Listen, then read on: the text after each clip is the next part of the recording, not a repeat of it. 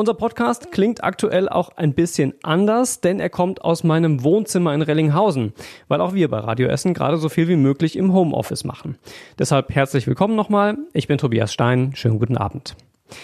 Seit heute ist das Leben bei uns in Essen noch ein bisschen stiller geworden, denn ab heute sind auch die Spiel- und Bolzplätze bei uns in der Stadt gesperrt.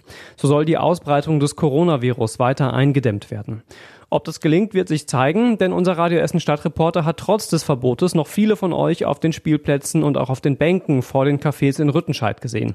Das kann man jetzt finden, wie man will. Klar ist aber, das könnte dazu führen, dass die Regeln noch weiter verschärft werden und auch bei uns in Essen eine generelle Ausgangssperre verhängt wird. Unter anderem das Robert Koch Institut hat da ein ganz besonderes Auge drauf. Die Experten dort bekommen nämlich von der Telekom anonymisierte Handydaten und erstellen daraus ein Bewegungsprofil. Wenn sich zeigt, dass wir immer noch zu viel unterwegs sind, dann wird das weitere Maßnahmen nach sich ziehen. Eine weitere Maßnahme hat die Stadt schon angekündigt. Ab morgen soll das Einkaufen weiter eingeschränkt werden.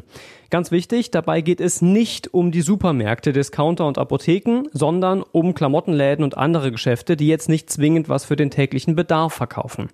In anderen Städten gilt das schon heute. Bei uns warten wir aber wieder auf die Verordnung der Stadt dazu. Das kennen wir schon aus den letzten Tagen, dass die Umsetzung immer ein bisschen dauert. Dazu halten wir euch natürlich hier bei Radio Essen auf dem Laufenden und zwar nicht nur hier im Programm, sondern auch nachlesbar auf radioessen.de. Da findet ihr jetzt schon eine Übersicht, was ihr aktuell wegen des Coronavirus noch dürft und was nicht. Und das erweitern wir dann natürlich nochmal. Traurige Nachrichten gab es heute auch von der Polizei, denn es gibt Betrüger, die versuchen aus der Verunsicherung und den Sorgen rund um das neue Virus Profit zu machen. Im Internet und auch am Telefon verkaufen zum Beispiel falsche Händler Atemschutzmasken und Desinfektionsmittel, liefern aber die Ware nicht. Manche stehen auch bei euch vor der Tür, vor allem bei älteren Menschen, und sagen, sie müssten eure Wohnung desinfizieren und versuchen dann zum Beispiel bei euch drinnen Schmuck zu stehlen. Außerdem bieten auch viele Essener aktuell anderen Menschen ihre Hilfe beim Einkaufen an. Auch das betrifft oft ältere Menschen oder Risikopatienten. Und auch da sagt die Polizei, seid bitte wenigstens vorsichtig, auch wenn das natürlich grundsätzlich sehr schön ist und ihr euch auf die Menschen natürlich verlassen könnt, die ihr kennt. Also wenn das zum Beispiel eure Nachbarn oder Bekannte sind. Ansonsten vorsichtig sein und wenn ihr unsicher seid, lieber mal bei der 110 anrufen. Knackpunkt bei der Bekämpfung des Coronavirus ist ja unter anderem, dass es noch keine Medikamente oder Impfungen dagegen gibt und daran arbeiten gerade Forscher der Uni Duisburg-Essen zusammen mit chinesischen Wissenschaftlern. Dafür werten die Mediziner in Wuhan Proben und Daten aus, um für Infizierte eine geeignete Therapie zu finden. Sie wollen zum Beispiel genau wissen, wie das Immunsystem auf eine Corona-Infektion reagiert. In Wuhan in China war das Virus Anfang des Jahres ausgebrochen.